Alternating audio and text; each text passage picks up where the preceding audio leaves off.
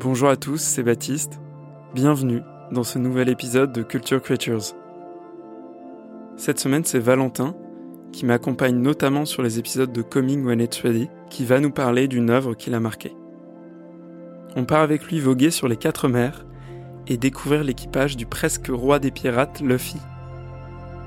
Vous l'aurez compris, aujourd'hui Valentin va nous parler de One Piece. Fortune, gloire et pouvoir. Cet homme avait amassé toutes les richesses du monde. Son nom, Gold Roger, roi des pirates. Ces dernières paroles incitèrent les hommes de toute la planète à s'aventurer en mer. Mon trésor, je vous le laisse si vous voulez. Trouvez-le. Je l'ai laissé quelque part dans ce monde. Tous se lancèrent sur la route de Grand Line, dans l'espoir de mettre la main sur ce fameux trésor. Le monde entier connut alors une grande vague de piraterie.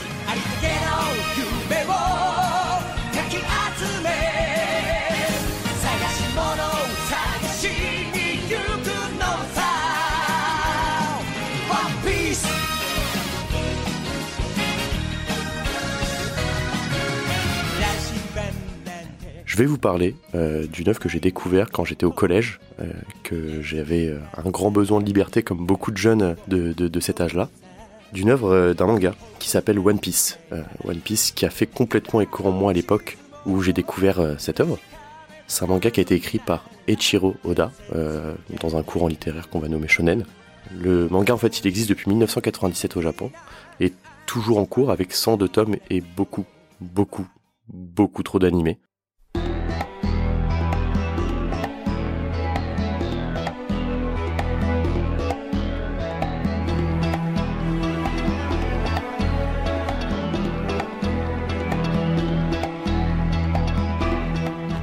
On est plongé dans un monde régi principalement par deux ordres. Le gouvernement mondial avec son armée la marine, qui représente une alliance de 170 États, et en face, les pirates.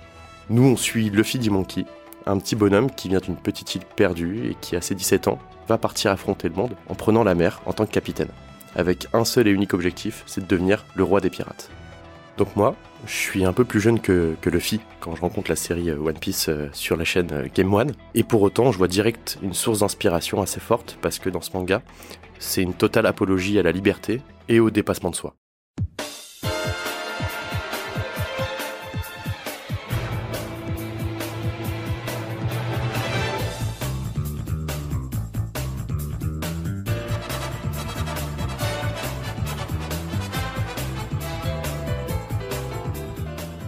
On se retrouve du coup euh, à l'âge d'un adolescent euh, complètement emporté dans, une, dans un monde qui, euh, qui va nous, nous, stimuler notre, notre créativité, notre imagination. Et en fait, on va partir en voyage avec cet équipage, enfin en tout cas d'abord avec Luffy. Parce que quand Luffy il part, il part seul. Il a du potentiel, mais il reste globalement assez faible vis-à-vis de tous ses autres concurrents. Et tout au long de l'histoire, il va constituer son équipage, constitué bah, d'abord de Zoro, le sabreur alcoolo et sans aucun sens de l'orientation, de Sanji, le meilleur cuisinier possible, peut-être même le meilleur cuisinier du monde, mais le plus gros des charros, si ce n'est le plus gros des pervers qui soit, Nami, la navigatrice de l'équipage, légèrement voleuse sur les bords, Usopp, le sniper trouillard et mythomane comme pas possible, Chopper, le médecin mi-homme, mi-reine, d'ailleurs qui est complètement le personnage mignon de, de cet équipage, la touche un peu kawaii de l'équipage des chapeaux de paille. Tu vas avoir Frankie, le charpentier funky, toujours en slip avec des chemises à fleurs. Je sais pas pourquoi j'aime bien un peu son délire. Tu vas voir Brooke, le musicien, superstar, roi de la funk, connu du monde entier, mais aussi qui a le point commun d'être aussi pervers que Sanji. Et tu vas voir Nico Robin, l'archéologue de l'équipage, et qui a le pouvoir de lire une langue complètement perdue sur des stèles qui s'appellent les poneglyphes et qui mènent directement au One Piece, le trésor qui a été laissé par l'ancien roi des pirates, Gold D. Roger.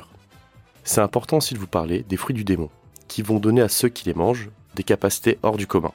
Il va y avoir le fruit du gom-gom, qui va donner à Luffy la capacité d'être un homme caoutchouc. Mais on peut retrouver des fruits du démon, qui vont donner la capacité de contrôler le feu, la foudre, de se transformer en phénix ou en dragon. Ça ramène une dimension complètement épique aux différents combats qu'on va vivre tout au long de l'histoire.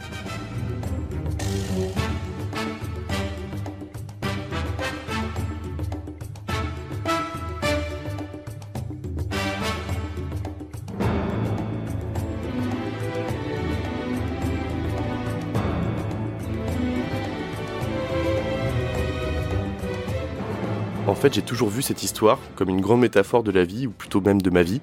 Se fixer des objectifs, s'entourer d'amis, être là pour les gens qu'on aime, c'est la vision de Luffy, le capitaine au chapeau de paille, et elle m'a complètement inspiré tout au long de ma vie. Sans m'en rendre compte, chaque ami ou membre de ma famille sont venus constituer mon propre équipage, qui ont tous leurs qualités, leurs particularités, leurs défauts. J'ai compris qu'ensemble on était plus forts, qu'il fallait se battre les uns pour les autres. C'est impossible de vous parler de tous les aspects de ce manga, il y en a beaucoup trop, beaucoup trop de choses à dire.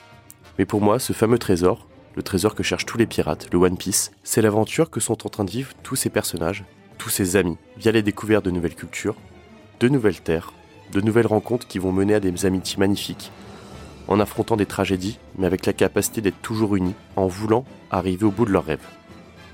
J'espère que vous comprendrez pourquoi ce manga mérite qu'on s'y intéresse. En tout cas, je remercie Echiro Oda m'avoir inculqué cet esprit shonen, qui me donnera toujours envie de me dépasser quand je me fixe un objectif, mais par contre, jamais sans mon équipage.